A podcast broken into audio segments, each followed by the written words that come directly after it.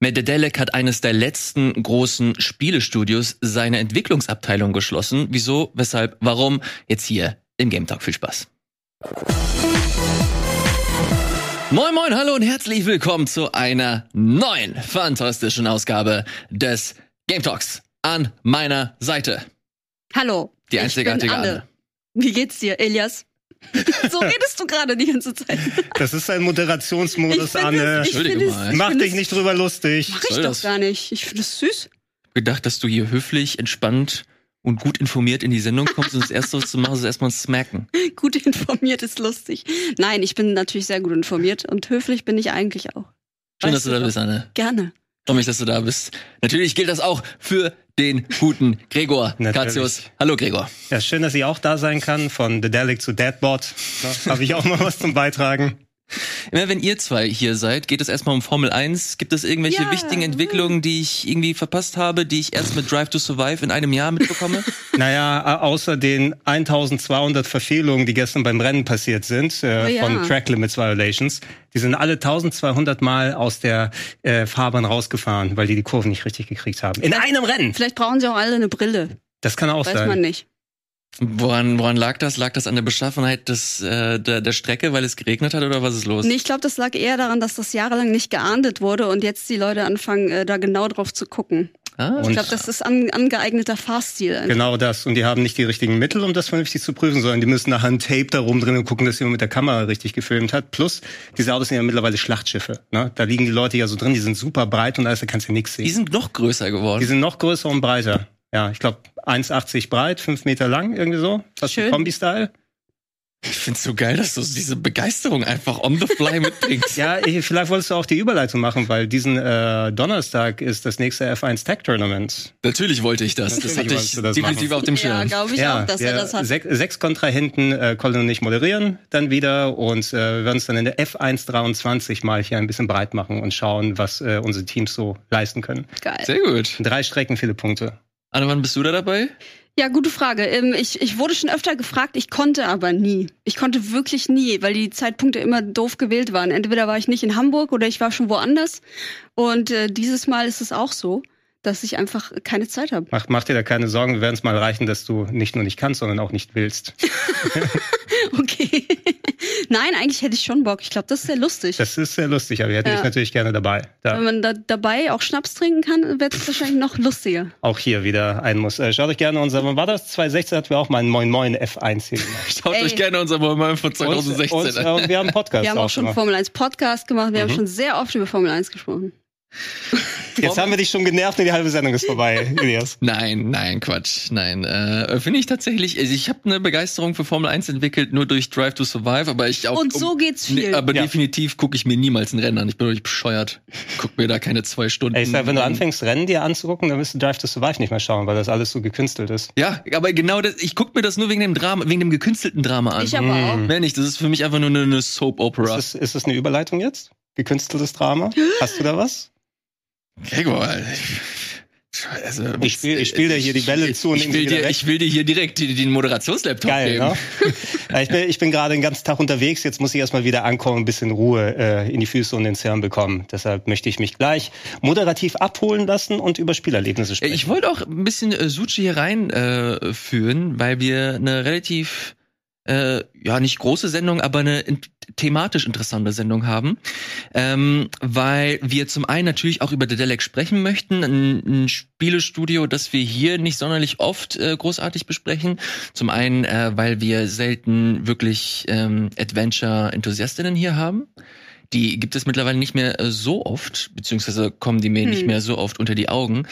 Und äh, dass der Delec aber dennoch eine relativ, ein relativ großes Standing hat und äh, sich jetzt wegen dem ganzen äh, Gollum-Debakel, möchte ich schon fast nennen, äh, dazu entschieden hat, äh, seine äh, Dev-Abteilung zu schließen. Wieso, weshalb, warum, wie gesagt, dazu ein bisschen später mehr. Vorher möchte ich ganz gerne zu den Spielen kommen, die wir vorher äh, gespielt haben.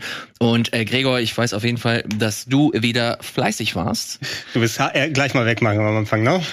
Ach Unsinn, ich, ich, wenn ich ganz ehrlich bin, ich bin auch ein bisschen Bist du ein interessiert. bisschen gespannt, ja. Es geht um Master Detective Archives Raincoat und nein, bitte jetzt nicht auf X drücken.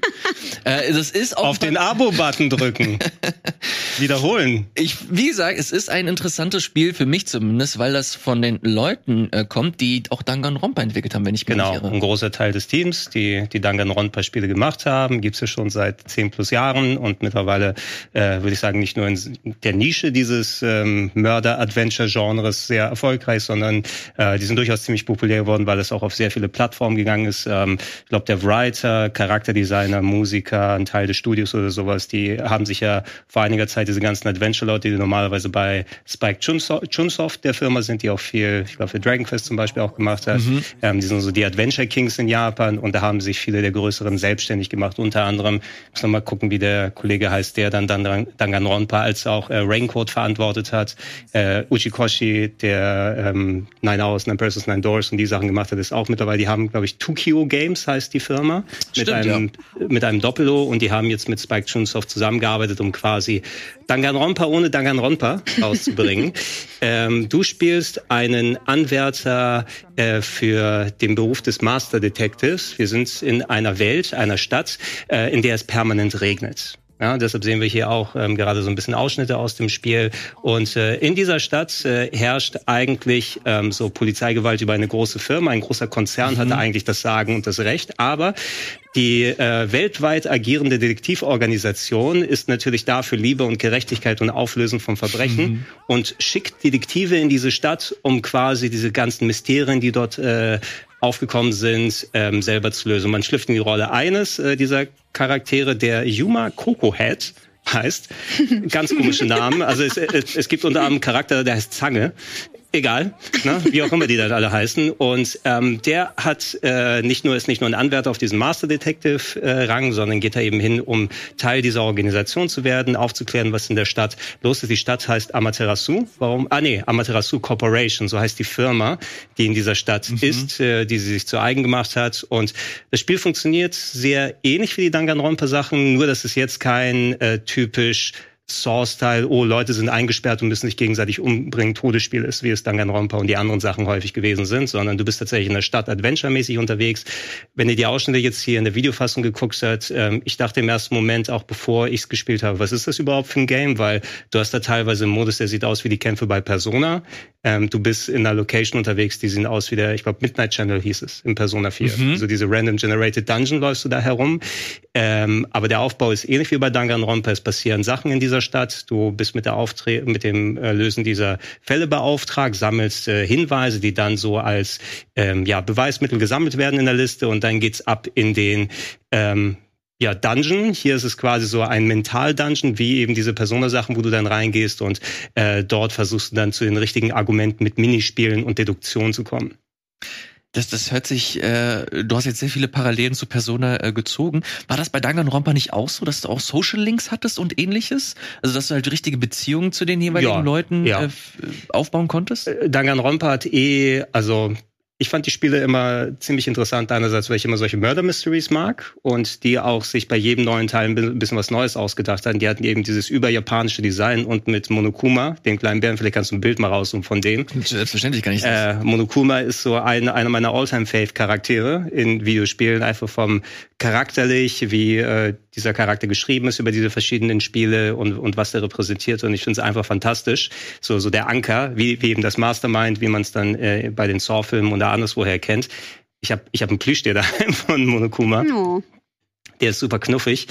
Ähm, und äh, ja, äh, dadurch, dass du da äh, in der Gruppe mit verschiedenen Leuten eingesperrt bist, die einerseits der Hintergedanke ist, das sind super talentierte Kids, aber die sind dann talentiert in einem bestimmten Bereich und müssen jetzt anfangen, sich gegenseitig umzubringen. Und du versuchst trotzdem, weil die alle gemeinsam eingesperrt sind in einer Location, vielleicht doch etwas wie ein normales Leben aufzubauen und andere Leute besser kennenzulernen und Social Links aufzubauen. Wenn du das Pech hast, sind, mit diesen Social Links dann verbunden, dass du dich gerade mit dem Mörder angefreundet hast und dann mhm. alle Beziehung ist dahin die du da hattest. Aber nie so, nie, nie, nie so in diesem Gameplay-Aspekt wie bei Persona. Deshalb wundert es mich, dass die hier so diese visuelle Sprache wie Kampfsystem übernommen haben. Äh, bei Danganronpa war es so, muss vielleicht eine adaptierte Version von Phoenix Wright hier vorstellen. Statt Gerichtsverhandlungen gab es da das Schulgericht. Dann standen alle in so einem Kreis drumherum und haben sich Argumente an den Kopf geworfen. Und äh, dann haben sie häufig äh, als spielerische Komponente, konntest du dann aussuchen, welche Aussage kannst du mit welcher anderen dann ähm, aushebeln, wo findest du eine Falschaussage, Ab und zu musstest du selber lügen. Dann haben sie Minigames verbaut, wie dass du äh, auf einem virtuellen Surfbrett herumsurfst und auf die richtigen Aussagen draufspringst, also gamifiziert das Ganze. Und hier haben sie so ein bisschen einen Rollenspielansatz mit diesem gamifiziert miteinander verknüpft, dass du wirklich durch so einen Dungeon durchläufst, was ich ein bisschen lame fand, muss ich sagen, mhm. weil einfach nur für Walk and Talk geradeaus durch irgendwelche Hallen zu laufen war am Anfang nicht so geil. Aber ähm, die Diskussionen sind jetzt nicht Standbilder, wo es dann hin und her geschnitten wird, sondern du hast wie so ein RPG-Boss den Typen vor dir und der wirft dir Argumente Elemente auf verschiedenen Seiten und dann musst du so ausweichen und im richtigen Moment What mit Schwertern zuhauen. okay äh, ich will nicht zu viel dann äh, davon einnehmen. Wie weit bist du denn eigentlich? Ich, ich habe den ersten Fall gelöst und so einen guten Teil jetzt schon mal in das richtige Game reingespielt, nachdem die Introduction durch ist, würde ich sagen vier, fünf Stunden ungefähr. Mhm. Aber auch eine Zeit lang sowohl am Fernseher, Switch-exklusiv erstmal, also die haben noch nicht angekündigt, ob es anderswo rauskommt, äh, aber sowohl am Fernseher als auch auf dem Handheld gespielt und ich werde noch mehr dazu sagen, wenn ich es einmal durch habe, damit wir das auch mal fertig haben. Ich, es war ein bisschen ein schwerer Einstieg für mich, muss ich sagen, weil es keinen solchen starken Charakter wie Monokuma da gibt. Mhm. Da gibt gibt's äh, vielleicht so eine Art Äquivalent mit äh, wie ist denn jetzt so, so ein Geist, der dich die ganze Zeit ja, so da. Eine Wolke, ne? Genau, so eine Geisterwolke, die dich verfolgt, wo ich dann eher an sowas wie Yokai Watch denken muss, muss ich sagen, wenn ich mhm. solche Figuren dann sehe. Und äh, mit dieser Figur hat es auch ein paar Besonderheiten, auf die ich jetzt nicht eingehen will, die man gerne selber entdecken kann. Aber die finde ich zum Beispiel jetzt nicht so stark als Monokuma, als herausstechendes Merkmal. Ähm, und äh, sonst das Fälle lösen macht Spaß. Ich muss mal gucken, ob ich mit den Figuren dann warm werde. Die Performance ist okay auf der Switch.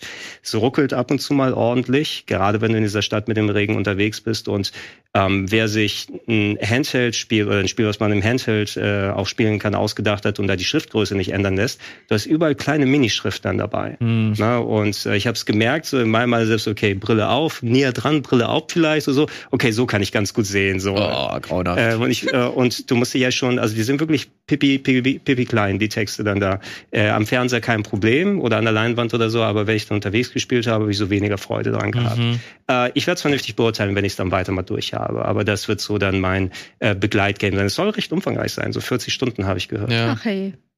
Äh, letzte äh, Sache dazu. Äh, Name-Dropping äh, Name -Dropping funktioniert halt immer ganz gut mit Danganronpa und so weiter. Wie ist es denn aber tatsächlich in der Praxis jetzt nach den ersten paar Stunden? Hast du das Gefühl, dass es sich durchaus damit messen lassen kann?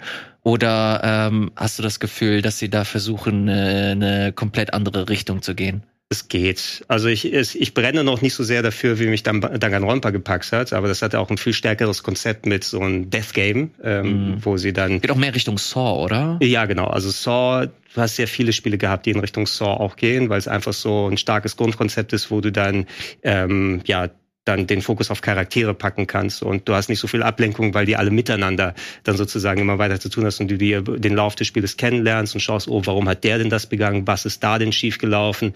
Und jetzt durch so diese große, breite RPG-Welt, durch die man durch kann, ja, du hast auch Charaktere, die du kennenlernst, aber mir fehlt so ein bisschen vielleicht das Teite, nennen wir es mal. Und ähm, die Danganronpa-Leute, die hatten vor etlichen Jahren Danganronpa 3 rausgebracht oder V3, hieß es dann zwei, 2016, 2017 oder wo es rausgekommen ist. Und das hat tatsächlich dieses ganze Death Game ohne auch inhaltlich darauf einzugehen, aber es hat äh, das Genre dekonstruiert und einen Schlusspunkt hinter Danganronpa gesetzt, wo du auch sagst, okay, danach kann nichts mehr kommen aber auch so richtig. Ja, gut, ne? das haben wir bei Yakuza auch gedacht und hier ja. Nee, also ich, ich sagte, nee, die, die haben ein Genre beendet mit Danganronpa 3. Ne? Du wirst entweder sehr positive oder sehr negative Stimmen über das Spiel finden, ähm, die dann drüber reden. Ich habe es zuletzt immer durchgespielt im Game Pass tatsächlich und mhm. war auch wieder, okay, die haben sich echt da was getraut, was sie da am Ende gemacht haben. Und jetzt haben die, da sie kein Death Game mehr machen können und wohl auch nicht mehr machen wollen, trotzdem versucht, was sind so unsere Standardsachen, die wir gerne machen mit Deduktion und ähm, Gespräche gamifizieren und Minigames rein reintun, das jetzt eben in ein breiteres Sandbox-RPG-Kleid so ein bisschen mit reingetan. Du hast auch eine Erfahrungspunkteleiste, die hochgeht. Du kriegst immer Detective Points, wenn du irgendwas anguckst oder mit jemandem redest. Und dann kannst du mehr Skills equippen, mit denen du dann schneller dein Schwert schwingen kannst oder irgendwie so ein Krams. Ne? Ähm, mal gucken. Mich, mich hat's noch nicht gepackt. Ich habe schon Bock darauf, aber ich werde es dann nicht im Handheld-Modus wahrscheinlich spielen, weil die, der Text so klein ist. Mhm. Anne, ich verorte dich da jetzt nicht so in dieser ganzen Danganronpa. Nee, gar nicht. Ecke. Aber ich, ich habe da ein Thema rausgehört, was ich mal super interessant fände. Und zwar ist es ja häufig so, dass sich so Leute von großen Studios abspalten und dann ihr eigenes Studio gründen mhm. und dann aber auch wieder Spiele entwickeln, die in die gleiche Richtung gehen wie die, die sie vorher bei dem großen Studio entwickelt haben Das finde ich total interessant. Also woran liegt das wohl? Man hat die Freiheit zu machen, was man will, weil man hat jetzt ein eigenes Studio. Nö, wir machen das gleiche wie vorher. Naja, das liegt vielleicht, es liegt vielleicht daran, dass das so dein Steckenpferd ist. Dass das zum einen dein Genre ist und du Bock drauf hast, das weiterzumachen, nur ohne Corporate Greed, wo am Ende aber letztlich natürlich immer noch Geldgeber hinterstecken und so weiter. Ja, ich kann so verstehen, Anne, den Punkt. Gerade, dass man sollte denken, ist jetzt das, das Joch der Firma dann weg und jetzt bin ich frei, das zu machen, was ich machen will. Nichtsdestotrotz die Finanzierung bleibt dann da natürlich über. Dann hast du eben immer noch deine Partner, also im Fall von Tokyo Games, die haben, glaube ich, World's End Club gemacht, was auch ein eher spezielleres Spiel ist. So ähm, Side-Scrolling, Detektiv, nee, nicht Detektiv, aber Side-Scrolling Adventure-Action mit End Kindern in der Endzeit, äh, was so ein Road-Movie war mit äh, Emotionen, also sehr spezialisiert.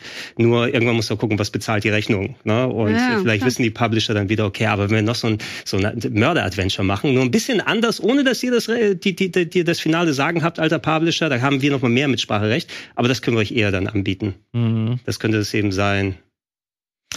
Danganronpa oder Master Detective Archives ist nicht dein Steckenpferd, äh, Anne. Übrigens aber, schrecklicher Name übrigens. Ja, das äh, habe ich jetzt schon ein terrible, paar Mal gemerkt. Terrible name. Aber Final Fantasy 16 äh, steht dir eher zu äh, Gesicht. Das hatten wir jetzt hier tatsächlich schon ein paar Mal in der Sendung. Ja, aber tut der, mir auch leid. Aber der Vollständigkeit sagt, naja, wenn man ganz ehrlich ist, es kommt gerade so viel raus und äh, wir können halt nicht alle spielen. Ey. Und dann äh, pickt man sich halt eine Sache raus und der widmet man sich dann halt ein bisschen. Deswegen äh, seht's uns nach, wenn wir jetzt hier nicht jeden äh, neuen Release hier äh, jede Woche irgendwas Neues da haben. Von daher äh, finde ich das gar nicht so schlimm, vielleicht mal eine andere Perspektive zu hören. Anne, Final Fantasy 16, du hast es sogar durchgespielt. Ich habe es durchgespielt mittlerweile. Hast du es auch durchgespielt? Ja. Sehr gut. Ähm, es war ein wilder Ritt, ganz ehrlich. Ich bin eigentlich ähm, von den letzten Final Fantasy Spielen so ein bisschen enttäuscht gewesen, weil die nach zehn, finde ich, ganz stark nachgelassen haben, sowohl was Kampfsystem angeht, als auch Geschichte oder Charaktere viel mehr. Da gab es viel mehr, was mich so aufgeregt hat oder wo ich dann gesagt habe, nee, das, das will ich mir jetzt nicht 100 Stunden antun. Und ich fand 16 unglaublich perfekt für meine spezielle Vorlieben, die ich so hab, was ich so an ein Videospiel stelle. Ähm, auch wenn das natürlich sich ein bisschen beißt mit dem, was Final Fantasy sonst eigentlich macht, ne? Mhm. Also eher bunt und flippig sein und dann super weirde Charaktere dazwischen haben und so. Das haben sie so ein bisschen zurückgefahren und auch, dass du halt nur einen Haupttypen hast und ähm, zwar eine Party, aber du kannst halt niemanden sonst aus dieser Party spielen. Ähm, es gibt keine Items, die du equippen kannst irgendwie. Es gibt keine ähm, so elementare Statuseffekte und so. Das wurde alles wegreduziert. Und ähm, ich muss selber für mich sagen, mir ist es gar nicht aufgefallen. Also ich habe das nicht vermisst und ich war irgendwie total geflasht von dem, ähm, von der Richtung, die sie da eingeschlagen haben. Einfach so mal auf gut Glück. Weil es hätte ja auch total schief gehen können. Also die hätten da jetzt so ein High-Fantasy-Epos äh, hinzimmern können und alle hätten gesagt, nee, das ist aber nicht mein Final Fantasy. Was, was, was hat für dich da am meisten rausgeragt, jetzt wo du es durch hast, du das ein bisschen sacken lassen? Mehr Story oder mehr Gameplay? Weil ich würde Story. sagen, das sind die zwei stärksten Punkte im Spiel. Ja, auf jeden Fall. Die, ich fand die Story unfassbar cool. Ich fand es richtig gut geschrieben. Natürlich ein bisschen verwirrend auch, weil ähnlich wie bei Game of Thrones halt. Es, es ging aber für Super ne? viele Charaktere, super viele Schauplätze. Dann hast du wieder äh, nach fünf Jahren hier Krieg und da Krieg. Hier, das gehört jetzt zu dem Königreich. Und da denkst du manchmal schon so, okay, äh, wo sind wir jetzt? Mhm. Was ist gerade passiert? Hast du dieses Aber, Active Time Lore Ding mal ausprobiert? Ja, das genutzt? ist doch super cool. Ja, Ey, das, das, das, müssten sau viele Spiele Das ist eine sehr gute neue Erfindung. Vor allem auch in der Form so, wenn du eine Info haben möchtest, mach es und dass es in den meisten Fällen nicht anfühlt, dass du komplett verloren bist ohne diese Info. Ja. Vor allem fand ich so geil, dass sie es geschafft haben, nie zu spoilern, dass sich das auch immer aktualisiert hat. ja. Oh, ich habe einen Spoiler habe ich gefunden. Echt? Ja, echt? Äh, in einer Sache wurde ich einmal gespoilert drin. Okay. Ähm, wenn da gibt's ja auch dieses Charakterrad später, was du dir angucken kannst. Ja. Wer hat mit welchem eine Beziehung und alles drum und ah, dran. Ja, ja. Und das wird auch immer aktualisiert. Und äh, es gibt einen Charakter, ohne die Namen dieser Person zu nennen, aber die war quasi ist gestorben in der Story, aber deren Konterfei war nicht ausgegraut. Ah, dann. Und dann ist diese Person zufällig wieder aufgetaucht später. Ah, ja, okay. Mhm. Also haben die vergessen, das ausgegraut und wieder end auszugrauen dann. Aber ansonsten wurde ich gar nicht gespoilt, aber das fand ich cool. Okay. Ja, also sie haben es schon ziemlich gut gemacht und vor allem, also die, die Bosskämpfe, alter Schwede, da sind Szenen dabei gewesen, da habe ich gedacht, sowas habe ich noch nie gesehen. Das ist ja unfassbar. Also dann noch mit der Technik, weißt du, die dann in der PS5 drin steckt, visuell einfach tausend Partikeleffekte. Das war, also Musik, da waren die Musik auch schön die Musik dazu, da waren Sachen dabei, Alter, da bin ich, da saß ich nur so. Wirklich so vom, ich selber alleine zu Hause vor meinem Fernseher so. Was geht ab? Den Fernseher angeschrien. Was, was ist los mit euch? Es, ey, wirklich, es war so ein Fest und ich hab, ich musste auch mehrmals weinen in diesem Spiel, Oh. weil ich, es war wirklich sehr, sehr gut. Es hat mich genau hier getroffen und das ist, ähm, wenn das Videospiele schaffen, dann ist eigentlich alles gut. welche, welche Synchro hast du gespielt? Deutsch oder Englisch? Die englische. mhm. Weil ich mag diese vielen verschiedenen englischen Akzente, die die Leute so haben. Dann kommt da irgendwie, dann merkst du einer, ach, der ist Schotte, ach, der ist Australier und so. Und das finde find ich immer ganz witzig, weil im Deutschen machen die das leider nicht. Ja. Das ist Ja, ein das- bisschen schade. Äh, nichtsdestotrotz, äh, ich hatte es ja auch schon beim letzten Mal gesagt, deutsche Synchro habe ich dann gespielt und in Teilen fand ich die sehr, sehr gut, also speziell vom Hauptcharakter und viele von der Mhm. Maincast. Bei der Nebencast muss man schauen, ob es hier und da mal passt. Und es gab einen Fall, wo ich bei der Hauptcast gesagt habe, oh, das eine gefiel mir überhaupt nicht. Aber ansonsten war ich, äh, fühlte ich mich auch sehr abgeholt. Mir ging es auch sehr ähnlich, habe ich letzte Woche dann auch gesagt. Also ich verdrücke eh mal ein paar Tränchen bei solchen Sachen. Mhm. Gegen Ende hin äh, fast schon so viel wie bei FF15. das habe ich mehr mitgenommen. Krass, nee, das habe ich ja komplett. Da war mir diese Dude-Bro-Geschichte, Ja, das war mir zu ist hart. So, ich, es ist vielleicht, vielleicht so, so Bromance. Bromance ist das, was bei mir so irgendwie pff, runter. ja. Wie süß. Wie, die, wie diese Meme, wo einfach hier so diese Wellen dann runtergehen. Ich muss, Also ja, ich, ich, bin, ich bin eigentlich restlos begeistert von diesem Spiel. ich muss sagen, dass äh, es mir in diesem Jahr bei keinem anderen Spiel so viel Spaß gemacht hat, Diskussionen zuzuhören, wie in Final Fantasy 16, weil es halt so ein riesengroßes Spektrum irgendwie abdeckt. Entweder liebst du es oder du hast halt nicht so richtig Bock drauf. Mhm. So irgendwie etwas in der, in der Mitte findest du halt selten und vor allem hast du dann auch diese Diskussion, die ich gar nicht mehr so unspannend finde, was Final Fantasy halt für dich halt bedeutet, weil es für jeden im Grunde halt eine andere, Ja. äh, eine andere Konnotation hat. Entweder bist du jemand, der von Grund auf äh, rundenbasiert, äh, rundenbasierte Kämpfe gespielt hat und damit aufgewachsen ist, oder du bist mit äh, Final Fantasy 13 eingestiegen, die zwar auch rundenbasiert waren, aber dann doch ein bisschen mehr Action hatten, oder erst viel später mit äh, 14, das auch noch mal eine ganz andere Richtung geht und hier äh, sehr viele Parallelen dann zum 16er zieht.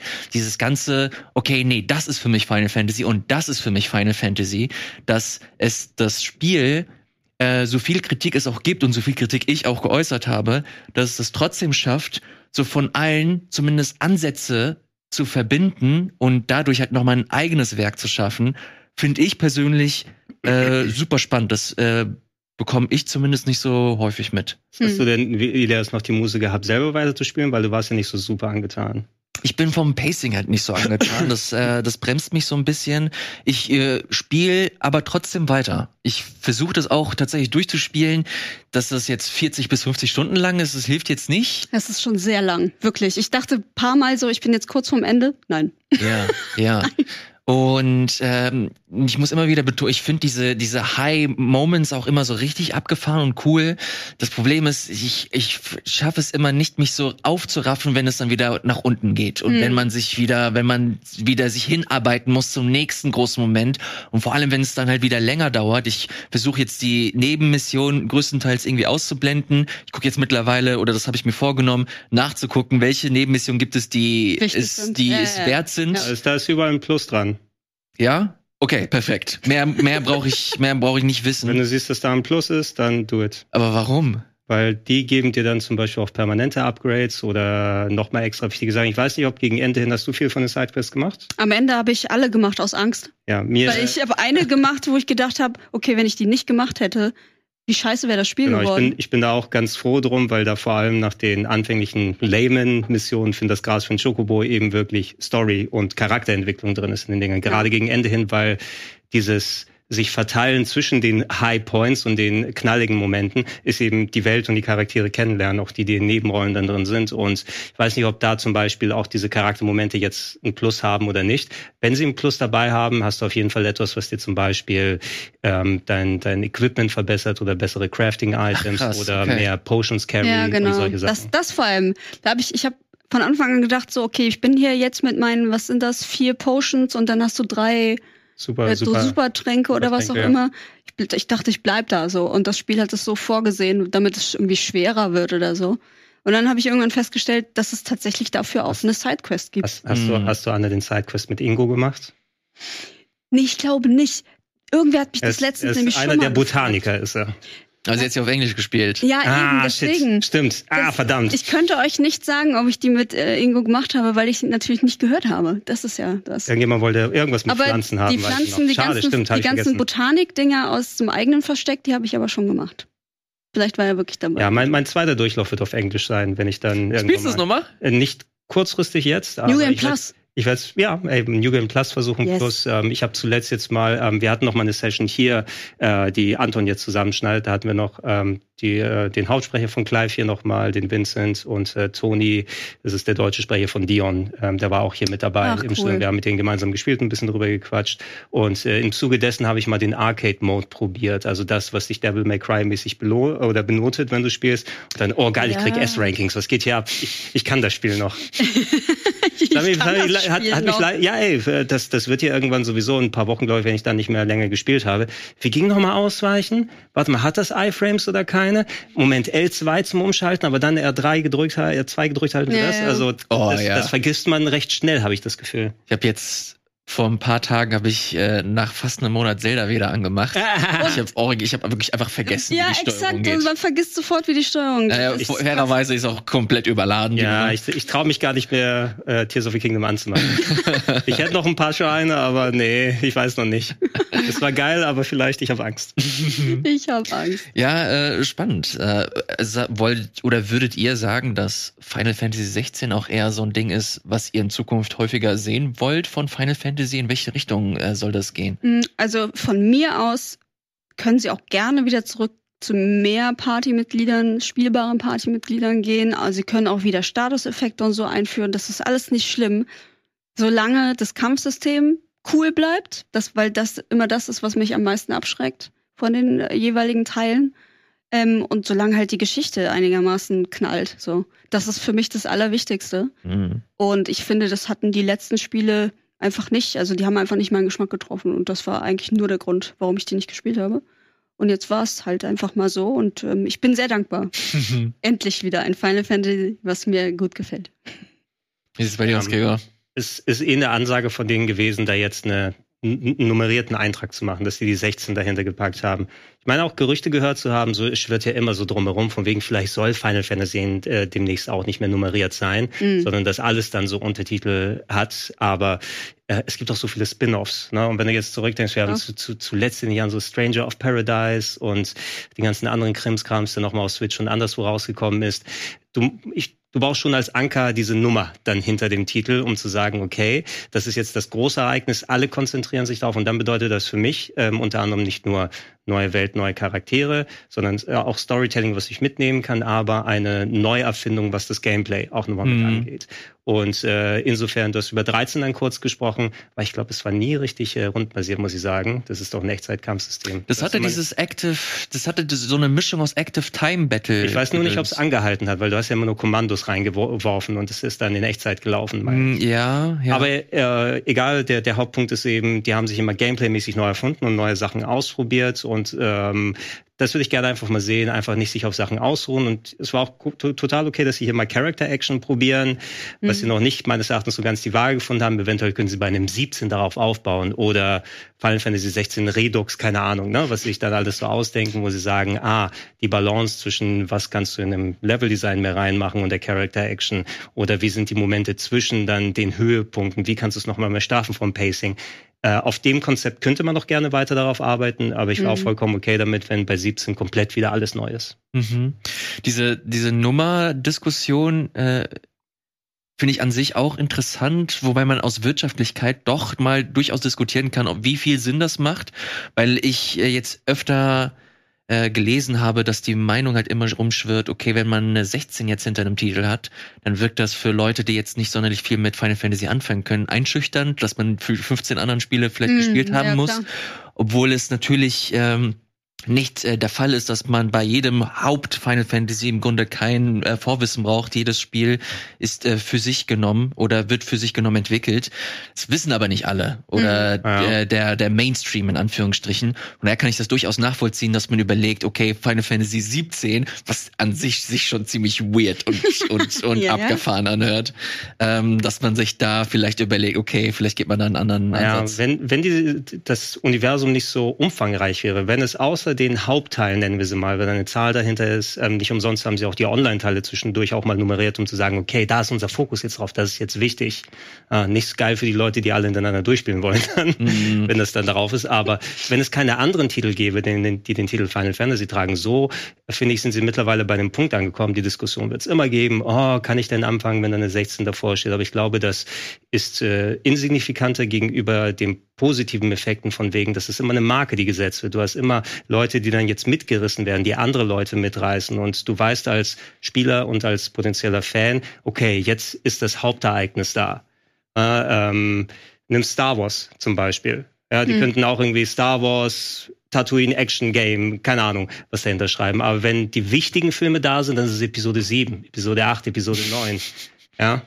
Ich weiß auch nicht zum Beispiel, ob ich nochmal zu einem Star Wars Film richtig sofort ins Kino gehen möchte, wenn nicht Episode 10 draufsteht. Oder Episode minus 1 oder was auch immer. Minus Wie eins. ist denn das, als die ersten Filme erschienen? Dann, ist, dann sind sie natürlich nicht mit Star Wars Episode 7 in den Kinos gekommen. Ja, wobei bei 4 haben sie es recht schnell nachgeholt, oder? 4 hatte zuerst ja nur, war ja nur Star Wars und irgendwann dann so nach ein, zwei. Jahren, glaube ich, die hatten haben sie doch, schon haben Episode die 4 nicht immer genannt. einfach nur die Untertitel gehabt? Ja, ich, ich weiß New nicht, Hope ich, und dann ich ging's weiß nicht, weiter ab und wann es und dann kamen hat. halt die Prequels und dann haben sie gesagt, okay, das ist jetzt eins, zwei und drei. Ich glaube, da ging erst die Nummerierung Das, das, los. können, Genau. das können die Spezies in den Comments da mal sagen, die sich genau damit auskennen, aber ich bin da, glaube ich, bei dir, Anne. Ja. Also erst dann wurde es relevant, dass Ja, es da ist. Aber es hat auch dann signalisiert, wo es jetzt mehr Star Wars gab als drei Filme. Ähm, und da gibt's ein Solo, da gibt's das, da gibt's das. Ja. Ähm, dann äh, ist für mich auch ein komplettes anderes Augenmerk drauf. Und ich glaube, in dem Part ist Final Fantasy jetzt. Ich denke, sie würden einen Fehler machen, ähm, nicht unähnlich wie es äh, Yakuza gemacht hat mit dem Wechsel zu Like a Dragon jetzt. Der Titel passt Da vielleicht ich besser, nix. aber ich bin, ich bin selbst als Kenner komplett verwirrt, welches welches ist. Geil. What the hell? Das ist alles absoluter Quatsch. Ja, ob äh, Final Fantasy 16 ein absoluter Quatsch ist oder nicht, das entscheidet ihr letztlich äh, selbst natürlich. Schreibt gerne wieder unten in die Kommentare, äh, wie eure Meinung dazu ist. Äh, vor allem, wenn ihr das jetzt ein bisschen weiter gespielt habt und äh, eure Erwartungen da getroffen wurden oder nicht. Finde ich persönlich, wie gesagt, äh, super spannend. Lest mir das sehr, sehr gerne durch, vor allem bei diesem Spiel.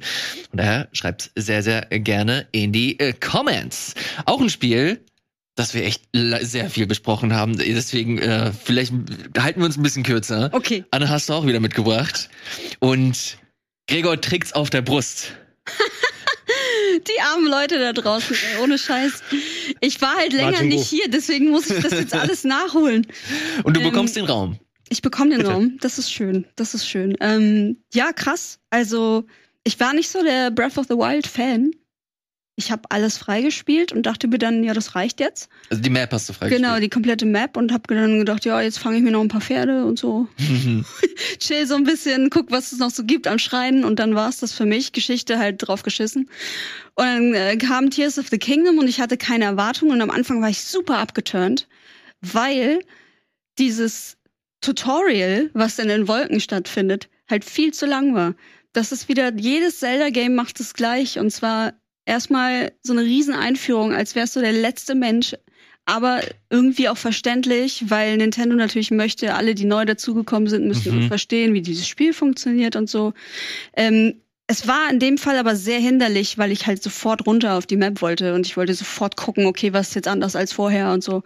Ähm, deswegen hatte ich da am Anfang richtig Schwierigkeiten, hätte es fast nicht weitergespielt. Hm, hab mich dann irgendwann doch überwunden und war dann halt einfach, bin da einfach drin versunken. Solange bis ähm, Final Fantasy 16 kam, habe ich straight einfach weiter und weiter gespielt. Bin noch lange nicht am Ende, muss ich sagen. Hast du irgendeinen Dungeon gemacht? Äh, ja, ich habe auch, ähm, ich glaube, ich habe alle von denen gemacht. So, ich, ich könnte das Spiel jetzt beenden, wenn ich wollte. Ach krass, okay. Mm. Will ich aber nicht. ich laufe jetzt durch die ganzen Dinge. Also die Karte ist offen. Ich laufe jetzt überall durch und versuche alle Höhlen zu finden. Ich versuche alles zu finden, ähm, wo ich noch Bock drauf habe. Und dann irgendwann werde ich wahrscheinlich ähm, dieses Spiel mal beenden. Aber es, ich möchte einfach, solange es geht, in dieser Welt bleiben und gucken, ob ich nicht doch irgendein Geheimnis verpasst habe, wo ich mich dann ärgern würde. Das ist nämlich, das ist das, was Zelda so gut macht. Dieses, es könnte irgendwo noch was versteckt sein, was total wichtig ist, aber keiner weiß es. Und du musst es jetzt erstmal finden. So, weißt du, Anne, wenn du es beendest und dann noch Redebedarf hast, ich würde mal über die Story tatsächlich gerne mit dir sprechen wollen, wenn dich Final Fantasy 16 Oha. dann so mitgenommen hast, Mhm. weil ich finde, ähm, gerade wie narrativ ähm, äh, Tears of the Kingdom zu Ende geht, ähm, ist mir das Spiel, was mir am nächsten gegangen ist äh, dieses Jahr. Weil Ach, einfach so viel starke Callbacks, auch wie die Story sich aufbaut. Und ja, es ist fragmentiert erzählt mit finde diese komische Träne und sieh dir in Flashbacks Mhm. wieder alles an. Aber sobald es dann so in das, äh, weil es auch von den Cutscenes so gut designt ist, ne? Also es war auch Voice Acting und musikmäßig und alles, was diese ganzen Callbacks mit dem Anfang, wie das zu Ende geht, wie spektakulär das Finale und alles ist. Ich saß aufgelöst vor dem Fernseher komplett. Ich fand es ist so, auch wenn ich vielleicht sowas wie Majora's Mask am Ende stärker finde, weil dann so komplett andere Themenkomplexe mit drin sind, aber so storytechnisch und alles fand ich das schon mega geil. Mhm. Ja. Ich Ich habe so ein bisschen das Problem damit, dass ähm, es keine festgelegte Reihenfolge gibt, welche Träne man zuerst finden muss, sondern man geht ja einfach irgendwo hin Das und checkt lame. es aus. Das Und dann hast du halt nicht die Cutscenes so, wie sie eigentlich gedacht sind, sondern du nimmst halt, kriegst halt die, die dann gerade dran ist. Und dann musst du dir das Ding irgendwie selber in deinem Kopf zusammenpuzzeln. Es spoilt ab und zu auch mal. Ja, genau. Und das finde ich, halt so suboptimal für, für ähm, so ein Spiel, was so eine groß aufgebauschte Geschichte erzählen möchte. Mal, ja, es hätte es gelöst, wenn, egal welche Träne du findest, erste Cutscene Ja, freigeschaltet, ich- das zweite. wäre logisch Ich verstehe nicht, also manche sind auch versteckter da drin, die nicht außer, die außerhalb der Reihe sind, die du bekommst, wenn du was Spezielles machst außerhalb der Mhm. Tränen. Aber die Grundsachen, die bei den Tränen sind, es spricht nichts dagegen, dass es mal eins, zwei, drei ist, egal welche Träne Mhm. du findest. Also es hat keinerlei Bewandtnis Sehr, sehr auf komische die Gegend, wo du die findest. Entscheidung. Ja, das Einzige, aber das finde ich auch zu vernachlässigen, ist, dass die Muster halt entsprechend des jeweiligen, der jeweiligen Geografie auch angepasst sind. Also ich habe zum Beispiel, keine Ahnung, gestern habe ich so eine, habe ich dieses Sichelmuster gefunden und das ist perfekt angepasst an diesem Strand, wo Ja, du ja. die halt findest. Ja. Und die Sichel ist dann halt auch wirklich Teil der Cutscene. Äh, Sichel Dolch meine ich. Gold. Ähm, ge- da, da finde ich eigentlich ganz süß, aber ja, äh, finde ich äh, auch äh, total äh, Das gerechtfertigt. ist 100% die, äh, der Gedankengang gewesen, wie die das gemacht haben, aber würde ich sagen, zu verkauft, Leute. Ja, man, Mhm. denk, ja, denk das lieber, halt auch denk an so die das Narrative. Ding. Das zahlt aber halt auch auf diese Vision ein, okay, man kann das halt so angehen, wie man möchte und äh, keine Reihenfolge. Aber ob das dann jetzt letztlich der Spielerfahrung dienlich ist, ähm, kann ich auf jeden Fall verstehen, wenn man da der Meinung ist, okay, eher, eher nicht so. Ähm, was das hab, ich habe das jetzt hier schon öfter erzählt, dass äh, ich, dass ich gerade am Anfang alles reingebuttert habe, jede freie Minute Hm. und ich dann äh, lange Zeit das liegen gelassen habe. Jetzt habe ich ein paar, vor ein paar Tagen habe ich wieder angemacht Mhm. und war mir echt nicht so sicher. Ich bin da auch wirklich so ein bisschen voreingenommen ran. Äh, so, oh, weiß ich nicht, ob mir das jetzt so gefällt. Und dann bin ich halt so den Strand entlang gelaufen und dann sehe ich da so eine Flaschenpost Oh. und da ist, steht da, ey, ich bin hier gefangen irgendwo in so einer Höhle und ähm, ich weiß nicht, wie ich, wie ich rauskomme. Und ich habe aber hier ganz viele Leuchtsamen und ich habe die jetzt einfach so durch diesen kleinen Schlitz rausgeworfen. Kannst Ja. du, kannst du dem, Oh, kannst ja. du, kannst du der Spur der der Leuchtsamen auf dem Wasser folgen? Und dann baue ich mir so ein kleines Boot und lauf und fahr dieser dieser Spur nach, bis du halt wirklich zu dieser Höhle kommst, die ich so niemals entdeckt hätte. Nee. Mhm. Ähm, und dann machst, äh, erkundest du da ein bisschen, dann findest du halt wirklich da so einen so einen Dude, der deine Hilfe braucht. Ähm, was ich, das hat mir dann wieder sofort so, das, das, so gut, das hat mich oder? sofort wieder abgeholt. In, in manchen kleinen Stories ist es auch tatsächlich echt schön. Ähm, habt ihr diese runde Stadt gefunden, ähm, wo alles so, wo die Häuserbauer sind? Ja, klar. Ja, ich weiß noch nicht den Namen mehr, wie sie Wo der heißt. Typ lebt, de- dessen äh, Schilder überall aufgestellt Äh, werden. unter anderem, genau, Ja. der, der da quasi in der Lehre ist. Da gab es eine kleine Mini-Story, sozusagen, wo es darum geht, ähm, dass äh, der eine Typ hat mit einer Gerudo ein kleines Kind gezeugt, ein kleines Mädchen, Gerudo-Mädchen, und das muss auf ihre, ihre Gerudo-Reise gehen, ohne die Eltern dann in Gerudo-Stadt, damit sie dort äh, mehrere Jahre verbringt. Und ein ganzer Quest ist drumherum gebaut, dass sich von dem Mädel verabschieden. Ah. Das ist mir so nahe gegangen, ich konnte, ich musste mein Let's Play kurz abbrechen. Das war so, ey, es war ein letzter Tag und das, ich krieg krieg schon Wallung, wenn ich dran zurückdenke, Mann. Oh, süß. Aber apropos nahegegangen, ich, das, das ist so der Punkt. Ich spiele halt so weiter und irgendwann äh, finde ich mich auf irgendeiner großen Himmelsinsel wieder, Mhm. die halt echt auch ziemlich weit in die Höhe geht, wo ich das Gefühl habe, okay, eigentlich vielleicht ist es gar nicht der Sinn, dass ich hier hochkletter, aber ich mach's jetzt mal trotzdem. Natürlich. Und dann bist du hier oben und ich check irgendwie nicht, was ich hier machen soll. Da gibt's halt nix. Und dann kommt da so ein Drache und an seine Stirn ist da halt irgendwas am Wabern. Und dann gehe ich da hin und ich erkunde das. Natürlich verrate ich jetzt nicht, was, was, was da abging, aber das war einer der krassesten Momente, die ich in den letzten Jahren in einem Videospiel hatte. Das war so schön, das war so unerwartet, das war so fucking cool einfach. Mhm. Ähm, wo ich dann wieder, okay, fuck it, Alter, ich baller jetzt wieder alles rein, mach genau denselben Fehler. Aber äh, das ist so die, ich find's geil, dass das halt immer noch schafft, diese Magic zu, Ey, zu kreieren. Mein Magic Moment war, als ich über dem Wald von Firon, da ist ja so in der in dem Upper Level quasi im, im, im Himmel ist ja so ein so ein riesiger Sturm, so ein riesiges Auge und da ist ja auch eine Insel drunter. Als ich das erkundet habe und was ich da gefunden habe, habe ich auch gedacht, meine Güte, wollt ihr mich verarschen? Wie Ja, geil ist das geil. denn? What the fuck, Alter? Ich bin seit 90 Stunden spiele ich dieses Spiel und jetzt erst finde ich das hier. ja. Das sind halt so die Momente, wo ich mir denke, so, ey, wie krass sind diese Leute, die dieses Spiel entwickeln. Ja, Pro-Tipp, Was lasst, lasst euch nicht viel Zeit mit den Upgrades oder es macht mehr Spaß, wenn man die Upgrades erstmal holt und dann erkundet, bevor man dann 90 Stunden ohne die Hälfte der Fähigkeiten unterwegs ist. Oder Feenquests sind wichtig. Macht die fucking Stimmt, die Feenquests. Ja, ja, die habe ich, die habe ich auch relativ zügig tatsächlich. Keine einzige gemacht bisher. 80 Ja, Stunden drin. Ich habe sie, Oh, ey, ich habe sie erst kurz vor Ende gemacht und ach, ich sterbe nicht sofort nach einem Hit. Interessant. Ja, ja, das genau dasselbe Problem habe ich auch. Bin Ja. viel zu schwach. Bekomme mit einem Hit sieben Herzen oder so abgezogen. Ähm, ja, das äh, soll zu äh, Zelda gewesen sein. Wie, Moment, ganz kurzer Abschluss. Ähm, ist das f- ist auf jeden Fall eines der besseren Spiele, die du dieses Jahr gespielt hast und besser Ja. als Breath of the Wild, oder? Auf jeden Fall, auf jeden Fall, gar, kein, gar keine Diskussion. Ich bin aber, glaube ich, trotzdem der einzige Mensch, der das Bauen hasst. Mhm. Ich baue einfach nichts. Ich baue nichts. Wenn ich nichts bauen muss, dann baue ich nichts, weil das so ein Tool ist, was natürlich genial ist für das Spiel an sich, was sie ja aus dem äh, aus diesen ganzen YouTube-Videos gelernt haben, aus diesen ganzen Dingen, die halt Spieler in Breath of the Wild gemacht haben, wo sie gedacht haben, okay, dann machen wir das halt als Feature jetzt. Hat mich null angesprochen und wenn ich es nicht muss, dann mache ich es auch nicht. Mhm. Und ich glaube, selten äh, denken die Leute so. Ich habe irgendwie immer, immer so das Gefühl, alle anderen lieben dieses Bauen und bauen irgendwelche geilen Dinger oder Gefährte, wo sie irgendwas mitmachen können. Ich auf Man, man muss es ja in vielen Fällen nicht. Das ist ja das Gute. Ne? Das ist ja auch das Gute an dem Spiel, dass man ähm, immer eigentlich die Option hat, ob man da jetzt sich ähm, zwei Stunden hinsetzen möchte und sich was riesengroßes baut, nur um so eine Glocke zu schlagen. Ne? Dann gibt's ja auch diese Sidequests, wo mal so ein Typ steht und sagt, ja, schlag auf die Glocke und du kriegst deinen Preis. Ja, nö. Haltbarkeit nö. ist manchmal dann auch so, ne? Du baust dir irgendwie so ein schönes Fluggefährt Und und, dann dann denkst du- fliegst du zwei Minuten und dann löst du sich Ja. auf. Nice. Toll. Habe ich auch gedacht. So. Naja. Zelda Tears of the Kingdom. Ich gehe mal davon aus, äh, vielleicht habt ihr das äh, oder könnt ihr das nicht mehr hören. Wir werden es nicht zum letzten Mal hier in dieser Sendung äh, auch. besprochen haben.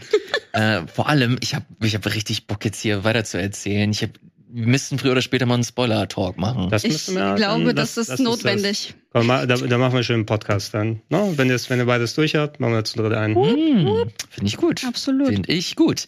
Was ich auch gut finde, ist eine kurze Pause. Wir machen eine kurze Werbeunterbrechung und sind gleich wieder da. Bis gleich. Hallo und herzlich willkommen zurück hier im Game Talk. Immer noch mit Anne, immer noch mit Gregor und mit meiner Wenigkeit. Ich habe gerade hier auf die Temperatur geguckt und in Hamburg ist es ziemlich angenehm. 18 Findest du? Grad. Nur ich finde es ein bisschen kalt. Auf jeden Oh. Fall keine Temperatur, wo man anfängt zu schwitzen. Nee, das stimmt. Aber wenn du glaubst, hier wird nicht geschwitzt, dann liegst du komplett falsch, Anne. Wir haben hier nämlich den Schwitzer der Woche.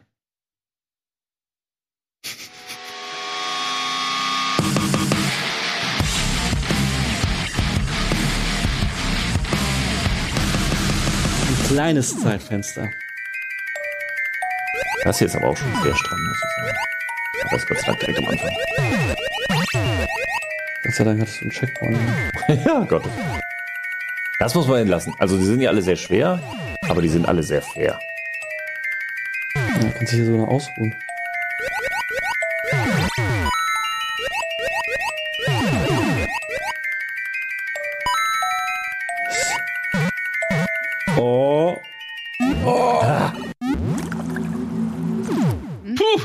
Ziemlich abgeschwitzt. Wenn ihr abstimmen wollt, wer nächste Woche der Schwitzer der Woche ist, das könnt ihr natürlich machen. Alle Informationen gibt es hier unten in den Shownotes, wollte ich sagen, aber stimmt gar nicht, in der Bauchbinde. Machen wir weiter vom Schwitzer der Woche hin zum, zur Schwitzermeldung der letzten Woche. Oh mein Gott. Überleitung, oh Überleitung. Alles klar. Oh das war Bumpy, Leute. Du schwitzt nicht nur, du schwimmst gerade. Ich schwimme Richtung äh, Dedelic. Das ist äh, das Thema, das ich heute auch unter anderem mit euch besprechen äh, möchte, bevor wir weiter mit den äh, Spielen machen. Mhm. Die Informationen haben wir letzte Woche äh, mitbekommen. Wir wissen, dass äh, Gollum das letzte große Spiel war von Dedelic und das war, wie wir auch mittlerweile wissen, ein Spiel, das nicht sonderlich gut angekommen ist. Bevor wir da in die äh, Tiefe gehen, Gregor, du hast es sogar gespielt. Ja. Wie ist da so dein Eindruck gewesen? Ich hatte, glaube ich, hier im Game Talk auch schon drüber gesprochen, als du das eine Mal nicht da warst. äh, Mit Ah, ja, Janina okay. und anderen, unter anderem hier, wo wir gesessen haben, wenn ich mich richtig erinnere. Ich habe nur kurz reingespielt, weil ich es ganz ehrlich auch nicht so richtig mehr ertragen habe, muss ich sagen. Also ich ist so eine mobile Kuriosität, dass ich so ein kleines bisschen weiterspiele. Ähm, optisch auch als Spieldesign ist so, wir sind auf der PS3 angekommen, irgendwann so Ende des der Nullerjahre, so gefühlt. So ein bisschen nachgemacht. Tomb Raider, äh, Gameplay, Action-Adventure-Style, aber mit nicht so toller Optik äh, und einem Gollum als Hauptcharakter, der so ein paar interessante Ideen hat. Innerer Konflikt, äh, Gollum und Smigol sprechen sich gegenseitig Mhm. ab, so für moralische Entscheidungen, was glaube ich dann noch mal auf ein paar interessante Sachen einzahlt, aber spielerisch war das alles komplett mau und nicht durchdacht in vielen Punkten, so, so forcierte Szenen, wo du gefangen werden musst, aber das nicht weiß und ich war so kurz davor, oh scheiße, jetzt habe ich kein richtiges Versteck gefunden bei einer Verfolgungsszene mit den Nazgul, soll ich lieber neu starten? Zum Glück habe ich es nicht gemacht, weil ich sollte gefangen werden. oh Gott, okay. So sowas passiert immer wieder. Auch technisch eine Katastrophe auf PC gewesen, wo ich es gespielt habe. Ich habe keine flüssige Möglichkeit gefunden, es laufen zu lassen. Auf der Konsole war es ein kleines bisschen besser. Aber natürlich, wenn du dich auf so ein mittelmäßig bis nicht wirklich gutes Spiel einschießen kannst. Das war dann eben wirklich auch der Prügelknabe für die Zeit, wo es rausgekommen ist, weil dann haben alle dann draufgehauen, Worst Game of the Year, Mhm. niedrigster Metascore und alles drum und dran. Ähm, und ähm, für mein Gefühl, wenn ich weiterspielen würde, ähm, hat es nochmal ein paar Schläge extra bekommen, weil es gerade der Prügelknabe war zu der Zeit. Aber es ist natürlich jetzt kein gutes Spiel, was komplett verkannt ist. Äh, was Dedelic selbst angeht, ich habe mich jetzt auch nochmal kurz hier durch die Newsmeldungen mich mal durchgelesen und mir das mal angeschaut. Ich persönlich habe nicht so viel Kontakt zu Dedelic-Spielen, hatte ich auch schon in der letzten Game Talk-Folge, wo wir hier drüber gesprochen haben, gesagt. Ich bin zwar großer Point-and-Click-Fan, bin aber nie so richtig mit der Dedelic-Formel dann warm geworden, weil so von wegen für mich muss das von dem Humor, von den Charakteren, von den Rätseln her zusammenklappen. Das waren das alles gute und so sehr solide Sachen, teilweise auch mal weg eben von nicht nur Humor, Edna bricht aus und Deponia und das Mhm. Ganze. Aber irgend, irgendwas hat tatsächlich, no pun intended, nicht so richtig Klick gemacht bei mir. Wie sieht's bei äh, dir aus, Anna? Ich weiß, dass du riesiger Herr der Ringe-Fan bist. Yes. Äh, hat äh, Gollum irgendeine Art von Interesse in dir geweckt oder war das von Anfang an ein Ding, das unter deinem Radar lief? Nee, ich, also das Ding ist, dass ähm, jedes Mal, wenn das Spiel verschoben wurde, habe hab ich mit äh, meinem Kollegen von Insert Moin, mit Manu, immer äh, gescherzt, so, das ist doch, das ist jetzt schon tot. Das Spiel ist tot. So, das schaffen die nie. Also, ich meine jetzt deutsche Entwickler hin und her in allen Ehren, aber das ist so eine unmögliche Aufgabe, was du alleine im Kopf irgendwie dir für Standards setzen müsstest, um so ein Spiel, das zu so einer Franchise gehört, angemessen akzeptabel abzuliefern. Das schafft ein deutsches Team nicht. Ganz ehrlich, da haben wir viel zu wenig Budget und ich, unsere Industrie ist halt zu klein dafür. Wir haben halt nicht die 200 Millionen Budgets, die Amerikaner zum Beispiel haben. Man meinst, es hätte wirklich ein 200 Millionen Budget gebraucht? Nein, natürlich nicht. Es hätte nicht so viel gebraucht, aber das, was es gekriegt hat, hat es offensichtlich nicht gereicht. Plus die Manpower hatte Delic auch nicht. Die waren irgendwie 90 äh, Jungs und Mädels für so ein Spiel, was äh, so Ambitionen hatte. Ich, das war zum Failen verurteilt, leider. Sehr, Und sehr- ich bin auch ehrlich gesagt nicht traurig drum, weil ich ähm, von vielen Leuten weiß, teilweise auch äh, Mitbewohner von mir von früher, die bei Dedelic gearbeitet haben und wo alle sagen, ich bin so froh, dass ich nicht mehr da bin, die Firma ist das Letzte. Ähm, und deswegen bin ich da auch äh, gar nicht so schockiert oder ich sage ich sag mir mal so, es ist mir egal, ob die da dicht machen oder nicht. So, weil ich nie was Gutes über die gehört habe. Punkt. Uiuiuiui. Ähm, Ich, ganz ehrlich, so ist es.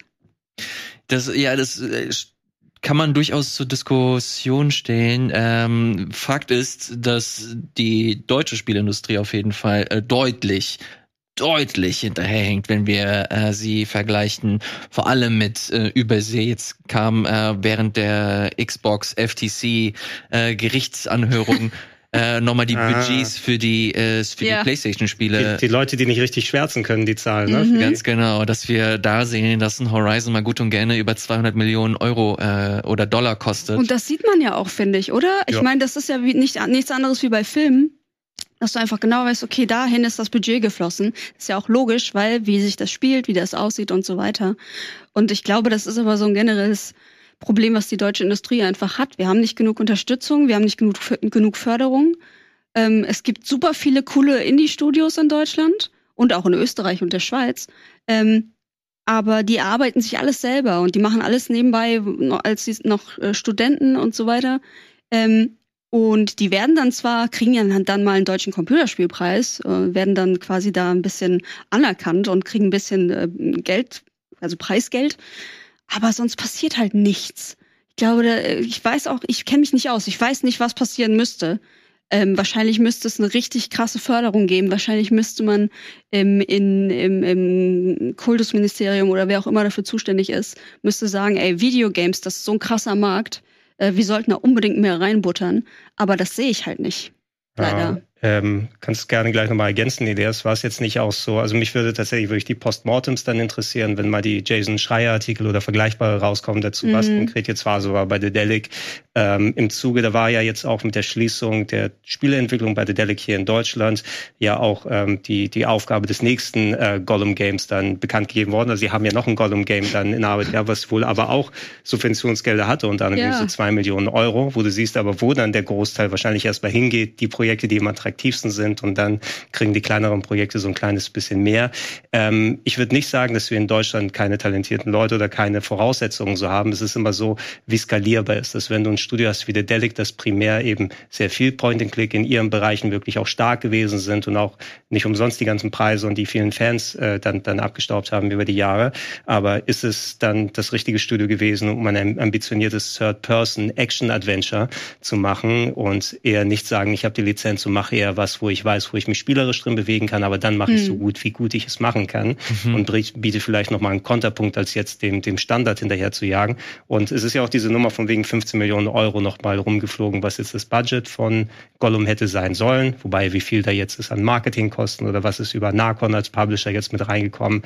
Deshalb mal gucken, wie die Postmortems letzten Endes sind. Ähm, ich glaube, den Vergleich, den ich beim letzten Game Talk, als wir hier ohne dich, Elias, drüber gesprochen haben, reingeworfen habe.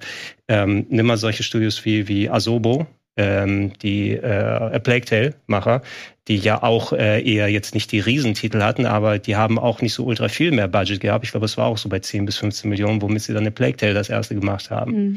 Na, wo du auch sagst, okay, das überrascht mich dann für einen Nicht-AAA-Titel, der so rauskommt. Und es kann ja. Ja. auch dann gut funktionieren. Nicht, dass zwei Studios dann gleich agieren, aber äh, eventuell hätte sowas in Dedelic drin gesteckt. Hat es nicht.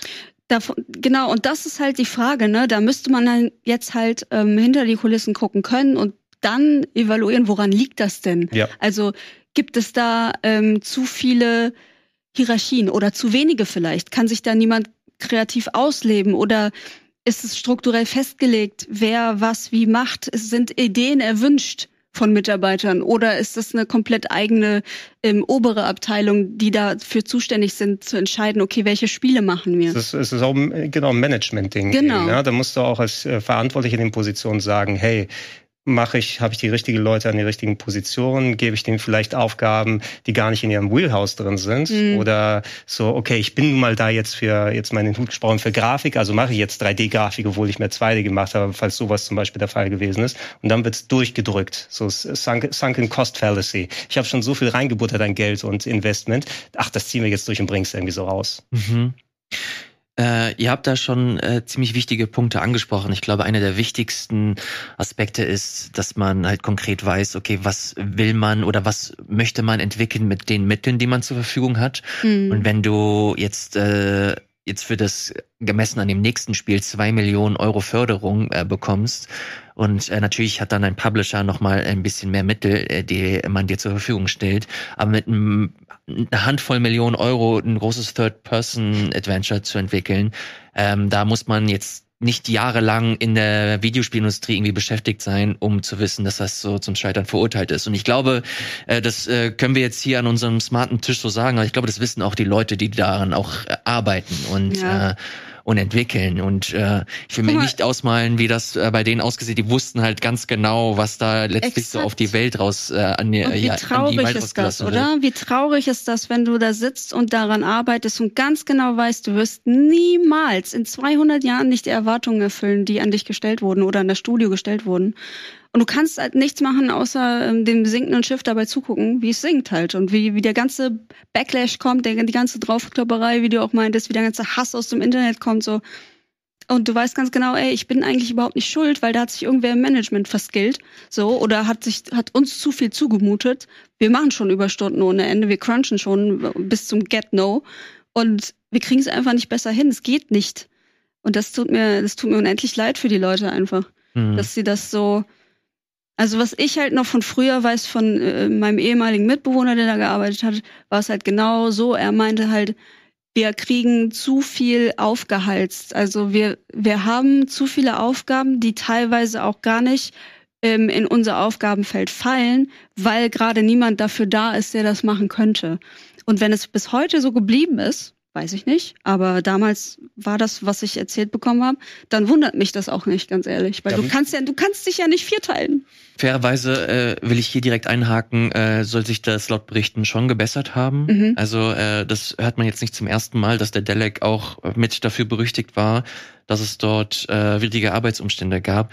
Äh, nichtsdestotrotz äh, ist das letztlich dann nur eine Frage, okay, wie viel kann man sich selber oder dem Team äh, zumuten, um dann letztlich ein, ein Spiel zu entwickeln, das den Erwartungen auch gerecht wird. Auch mega abgefahren, finde ich zumindest, als ich da nochmal die Zahl gelesen habe. Wurden ja letztes Jahr aufgekauft von französischem Publisher Nacon.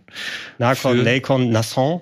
Nasson finde ich gut. Das, das Ist ja, ist, ja, ist ja wie Focus, ne? Foucault. Focus und Nasson vielleicht. für 53 Millionen Euro. ja, aber Holy crap. da waren aber, es gab ja noch mehr Standorte hier, ne? Es war ja nicht nur Hamburg, die Spiele produziert haben, die haben sie mittlerweile ja auch Ja. geschlossen gehabt. Düsseldorf und Berlin, wenn ich mich Ja. nicht irre. Und Ja, der ja. Output, ja, ich hatte das Gefühl, es kommen immer recht viel von der Delic, aber eben in der eigenen Bubble oder so in der Nische. Da nicht nur ein Deponia nach dem anderen, da gab es Mhm. ja auch ähm, sau viele andere Point-and-Clicks und äh, ich glaube Blackguards oder so, das war doch dieses Rollenspiel, oder ist das auch von denen? Wenn ich den Namen nicht durcheinander kriege, die hatten sich also ziemlich viel verteilt, aber es kam eben viel, nur nichts, was komplett rausgebrochen ist, dass du es irgendwie in den Charts ganz Ja. oben gesehen hast. Äh, ich werde hier gleich noch mal äh, ein bisschen äh, weitere Infos äh, nachliefern. Vorher noch mal einen Schwenk dahin. Genau, 53 äh, Millionen Euro ist natürlich, das hat sich jetzt nicht so wirklich gelohnt, die Nummer.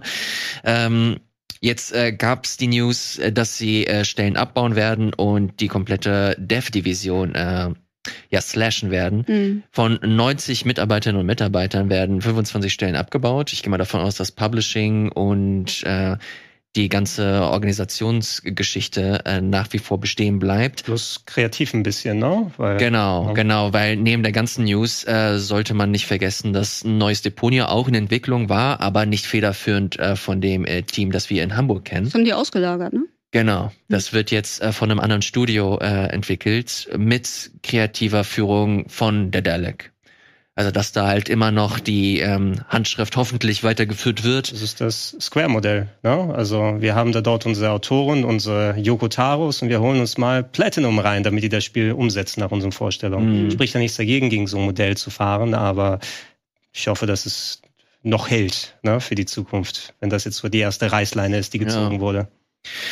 Und genauso, das, genau das ist das Ding. Also es ist natürlich auch einfach jetzt hier in so einer Runde zu erzählen, okay, die deutsche Gaming-Industrie ist so dem Untergang geweiht. Wir haben immer noch absolut großartige Spiele, die alleine im letzten Jahr erschienen sind. Wir haben Domekeeper, wir haben Chained Echoes, Mhm. ähm, wir haben Signalis, das letztes Jahr auch erschienen ist. Aber das sind so, So ein Kleinprojekte, Ja. ne? Genau, Exakt. das ist, ich glaube, das ist so der, der wichtige Punkt. Vor allem sowas wie, ich habe jetzt kürzlich mit dem Dev von äh, Chained Echoes gesprochen, mit Matthias, äh, für ein Video. Und wenn du mit dem sprichst, der hat sieben Jahre daran gearbeitet und der sagt dir selber, ey, das war einfach reines Glück. Das ist einfach komplett Glück. Ich habe hier komplett alles reingesteckt. Dadurch, dass es mein Projekt war, ähm, habe ich natürlich Überstunden gemacht, aber das war so für mich, ähm, das ist so mein Ding und deswegen wollte ich das machen. Äh, wenn er andere Leute reingeholt hat, hat er darauf geachtet, okay, macht äh, bitte nicht mehr als, als nötig. Aber so eine komplette Industrie kann sich meiner Meinung nach auch nicht so darauf verlassen, so auf kleine Indies, äh, stellenweise ein Personenprojekte, sich irgendwie darauf zu verlassen und zu schauen, okay, die werden das irgendwie schon schon regeln.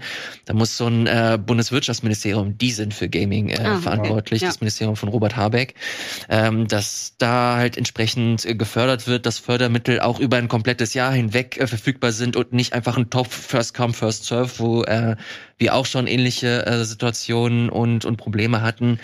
Ähm, ja, das ist leider ein weiterer, ein weiteres Indiz dafür, dass definitiv Nachholbedarf ist. Aber zum Glück gibt es dann halt noch äh, Projekte, die halt zeigen, wie man das besser machen könnte. Und ich hoffe, dass genau solche Projekte, die Leute dahinter und Menschen mit ähnlichen Ambitionen, mit ähnlichen Skillsets, äh, die Mittel in die Hand bekommen, um halt entsprechende Projekte zu fördern, weil da bin ich auch auf Gregors Seite. Wir haben, ich bin fest davon überzeugt, wir haben die Leute hier, die fantastische Arbeit machen, die so geilen Kram machen können, aber die werden halt nicht, noch nicht gut genug gefördert. Und das liegt meiner Meinung nach auch daran, dass mh, man in diesem Ministerium wahrscheinlich auch niemanden hat, der sich so wirklich auskennt.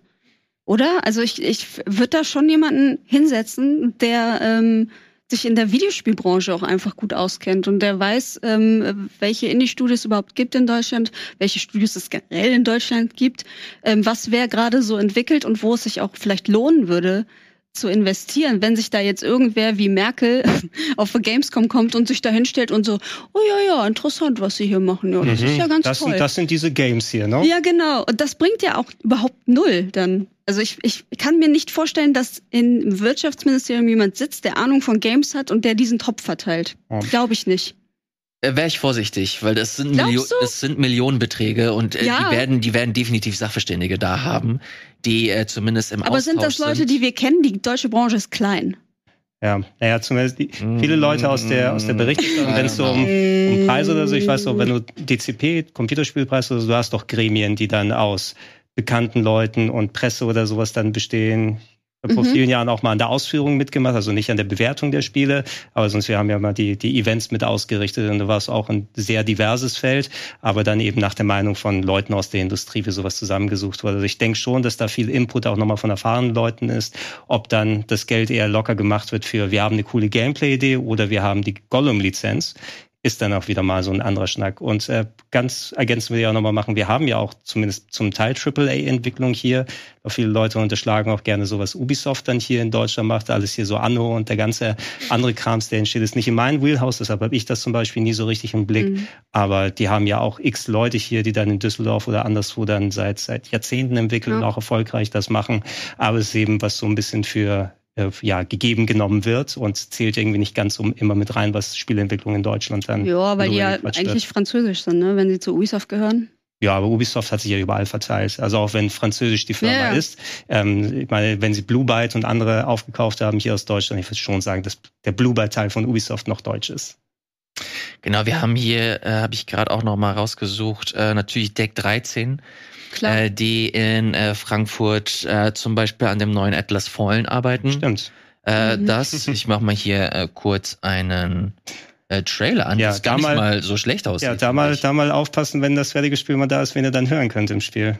Oh nein. mal abwarten. Egal. Äh, naja, das äh, finde ich sieht tatsächlich ganz geil. Und was ich auch äh, super interessant finde, ist, dass äh, solche Publisher mittlerweile so das Heft in die Hand nehmen und kleinere Devs unterstützen und Indie-Labels gründen. Deck 13 hat unter anderem auch Chained Echoes äh, mit gepublished. Und da sehen wir, okay, hier gibt es Synergieeffekte, die durchaus möglich sind. Und äh, es ist nicht nur, okay, äh, das Bundeswirtschaftsministerium muss mehr machen. Ich glaube, die Industrie an sich insgesamt äh, muss äh, finde ich, mehr dafür tun, um halt Visibility zu schaffen, um äh, für sich zu werben, nicht zuletzt auch mit geilen Spielen. Ich hoffe, mit Atlas Fallen kann ich jetzt zum Beispiel relativ wenig anfangen, aber ich hoffe, dass das halt ein Erfolg wird, Mhm. ähm, damit äh, das auch einfach nochmal zeigt, ey, interessante und coole Spiele können auch aus Deutschland kommen. Aber du hast eben schon mal den Glück, äh, Glücksfaktor angesprochen. Ähm, ich glaube, das beste Beispiel dafür ist Jager. Ja. Ja. Spec Ops gehabt. Riesenerfolg. International. Seitdem nichts mehr gerissen. Naja, die haben, das nächste Spiel wäre Dead Island 2 gewesen und das hat die dann gerissen. ja. Ja, okay, das, das ist vielleicht ein Step gewesen, der ein bisschen zu hoch Ja. war.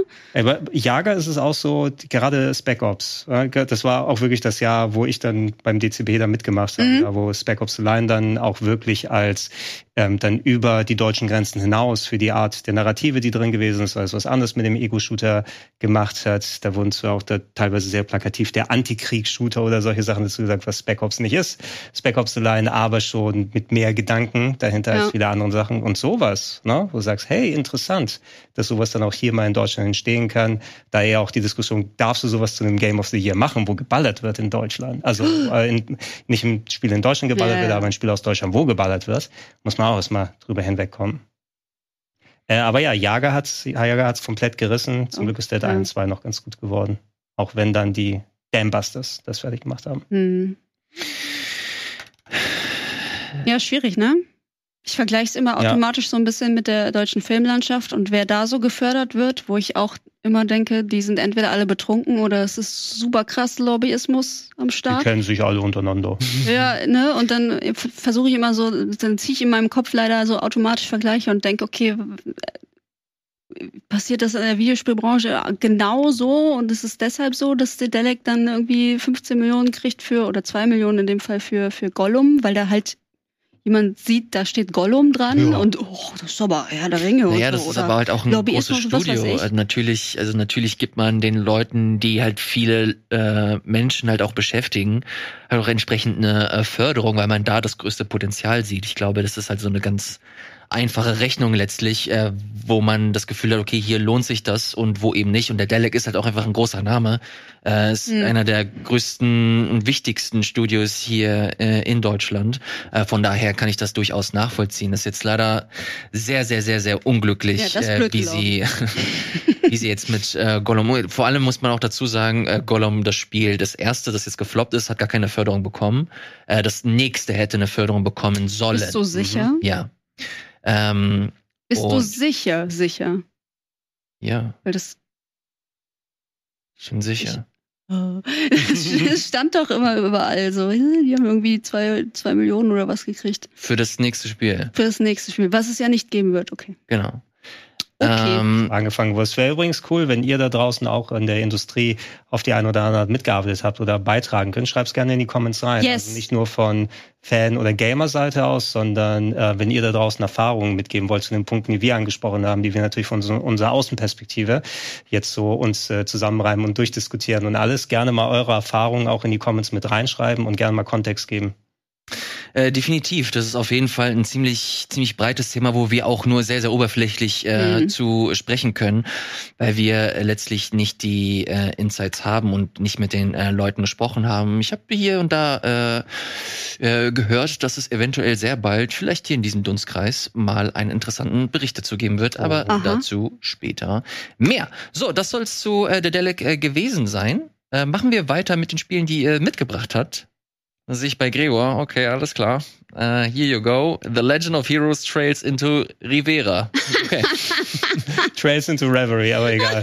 Lass den Trailer Oh, ablaufen. Reverie. Okay. Trails Lass- into, into Reverie. Lass, Okay. lass den Reverie. Trailer ablaufen. Ich konnte noch nicht so viel spielen, muss ich sagen, weil ähm, wenn ich mir vernünftig Zeit nehmen möchte, wie bei den letzten Trail-Spielen, dann brauche ich wieder 400 Stunden gefühlt, weil das waren meine Game of the Years, als sie rausgekommen sind, als, oder als ich sie durchgespielt habe.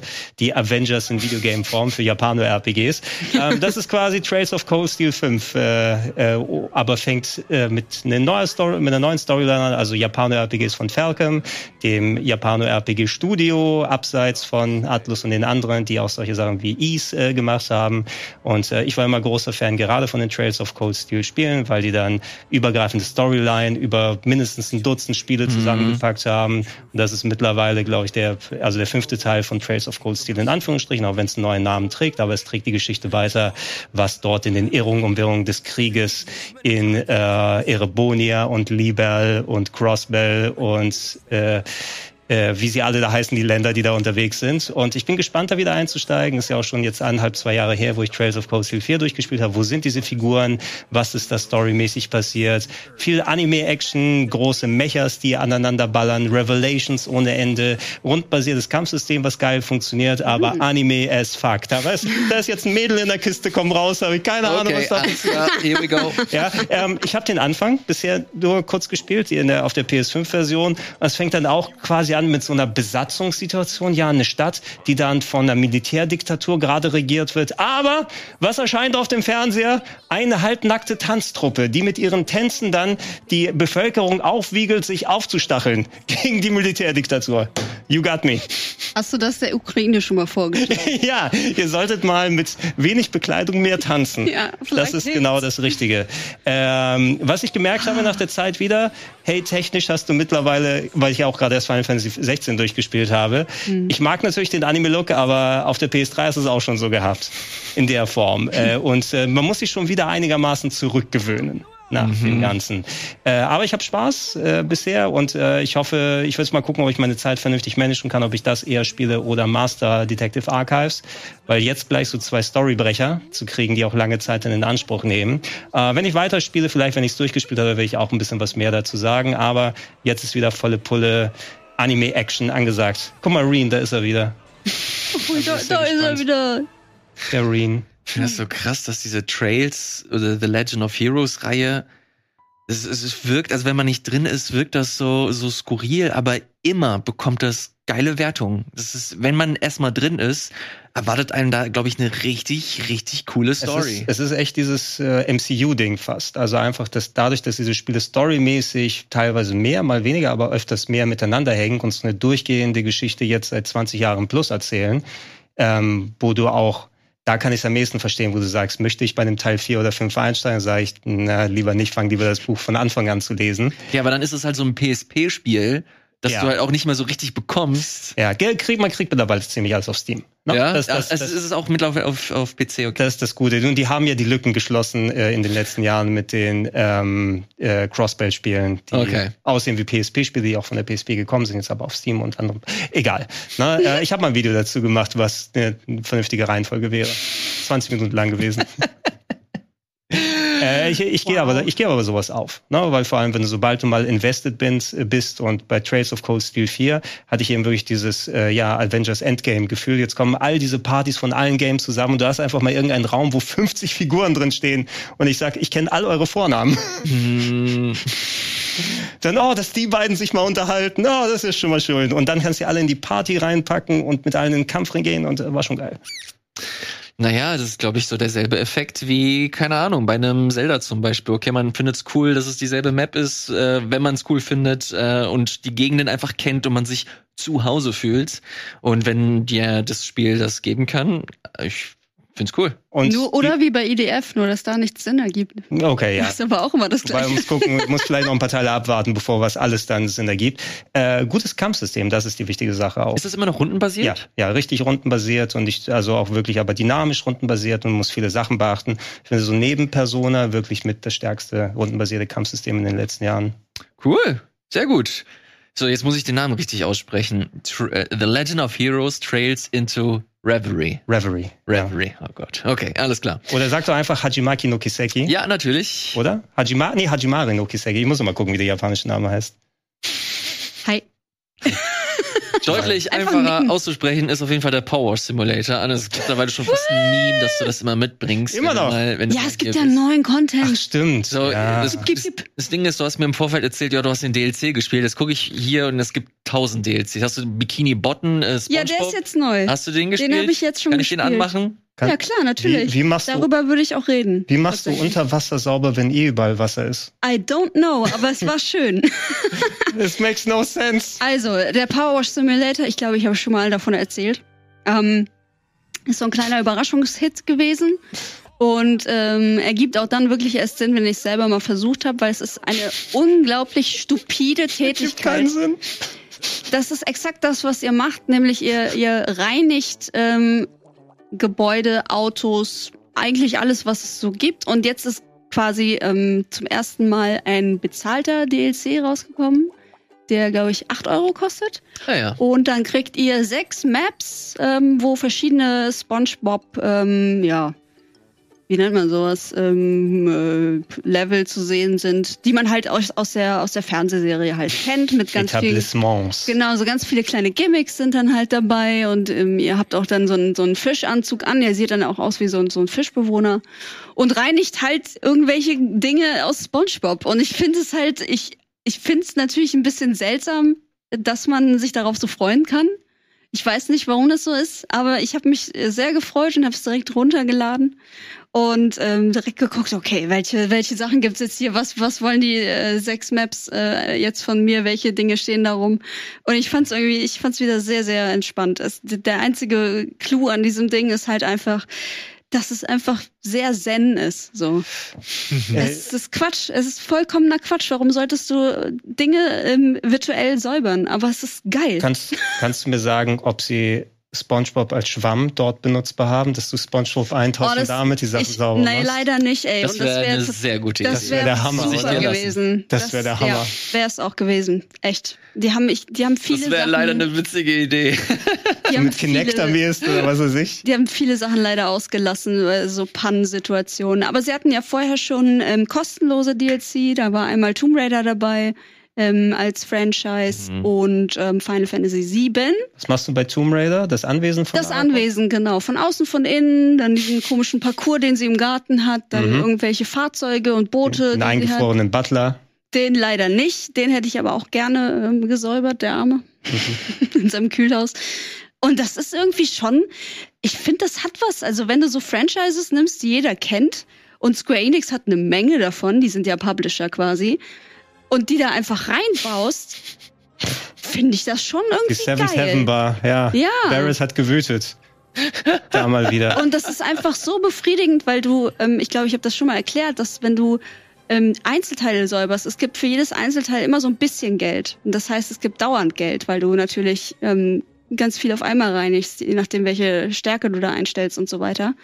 Und das ist einfach so ein befriedigendes Gefühl, wenn du merkst, es wird langsam Stück für Stück alles sauber und du verdienst auch noch ein bisschen Geld damit, kannst dir neues Equipment kaufen, was besser ist und so Mhm. weiter. Ich find's einfach total geil. Ich find's super entspannt. Das ist, glaube ich, ich habe jedes Jahr so ein Depression-Game.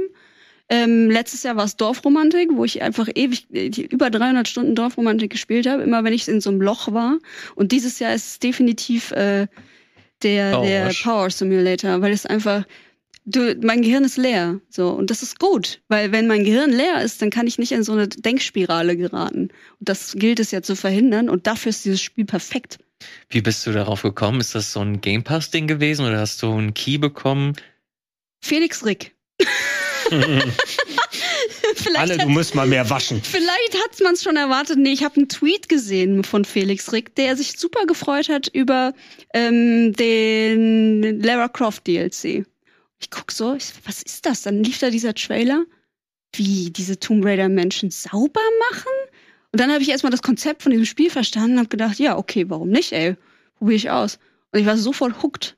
Ich war sofort drin. Ich dachte so, geil, warum habe ich das nicht vorher entdeckt?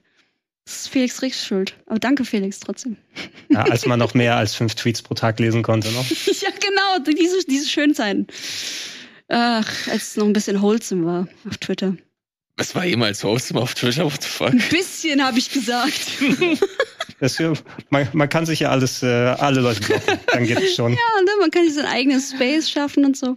Aber nee, ich würde es empfehlen, also wenn, wenn ihr irgendwas richtig Banales sucht, was euch entspannt, ähm, da hatten wir auch schon schöne Spiele hier. Terranil habe ich ja auch mal mitgebracht Mhm. zum Beispiel. Das ist ja auch so ein totales Zen-Spiel einfach. Power Simulator ist wirklich null, also da braucht ihr wirklich null Skills. Ihr braucht nicht mal ein Gehirn mitbringen. Ihr müsst Mhm. euch einfach nur da hinsetzen, Controller in die Hand nehmen und äh, links und rechts hin und her, alles schön Alles sauber wegkeichern. machen, alles kärchern. Und ihr fühlt euch gut. Das äh, soll es tatsächlich gewesen sein. Mit diesem fantastischen Tipp möchte ich diese Sendung eigentlich beenden. Ja, Äh, war eine, eine, eine bunte Sendung tatsächlich. Hätte ich das jetzt nicht gedacht am Ende. Aber äh, doch, wir haben über viele schöne, entspannte äh, Oh. Themen gesprochen. Formel 1 war auch mit dabei. Natürlich. Ja, wenn wir dann gespielt haben, also ich werde 23 jetzt auch in Vorbereitung für den Event nochmal ein bisschen spielen. Und natürlich, Leute, AEW habe ich auch auf dem Schirm. Da ist das neue Wrestling-Spiel ja rausgekommen. Ja, Da werden wir nächste Woche was zu hören. Wahrscheinlich, ja. Uh, Sehr gut. Äh, wie gesagt, am Donnerstag, Donnerstag Formel 1 Event. Donnerstagabend, ja. Donnerstag auf äh, dem äh, Twitch und YouTube Kanal hier bei RBTV. Anne, was kann man, was kann man tun, um dich weiterhin im Internet zu verfolgen? Was machst du? oh, man kann mich natürlich auf äh, Social Media finden, auf den gängigen Plattformen. Man kann aber auch auf YouTube zum Beispiel sich Kino oder Couch anschauen.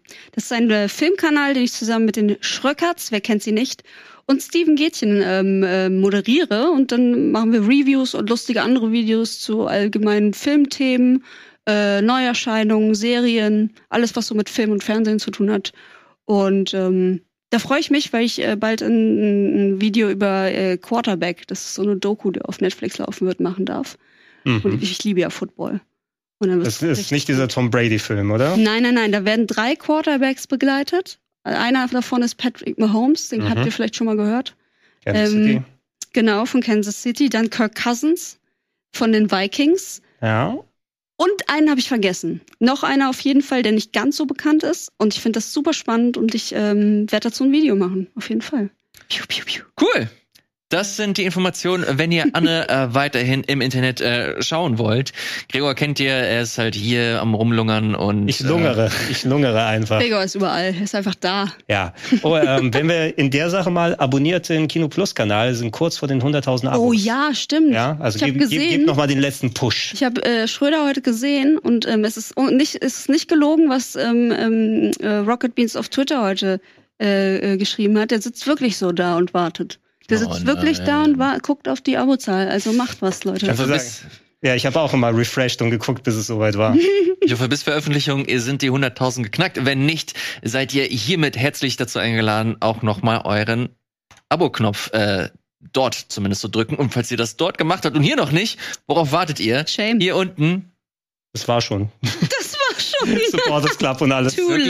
late. Also Supporters Club war auf jeden Fall schon, habe ich gesehen. Sie, komm, la- lass mich nicht im Stich. Ja. Nicht Klicken, im Button. Button, Like, komm, la, Oh yay. rbtv.link slash Game Talk, der einzige Support-Link für RBTV, der funktioniert. Und ähm, natürlich auch abonnieren, kommentieren und so weiter und so fort. Eure Meinung zu dem ganzen äh, Dedelec-Kram bezüglich äh, Gollum und so weiter äh, würde uns auch interessieren. Schreibt gerne unten, um hier weiterhin eine schöne, interessante Diskussion zu führen. Vielen Dank, liebe Anne. Sehr gern. Vielen Dank, Gregor. Dankeschön. Vielen Dank euch. Macht's gut und bis zum nächsten Mal. Ciao. you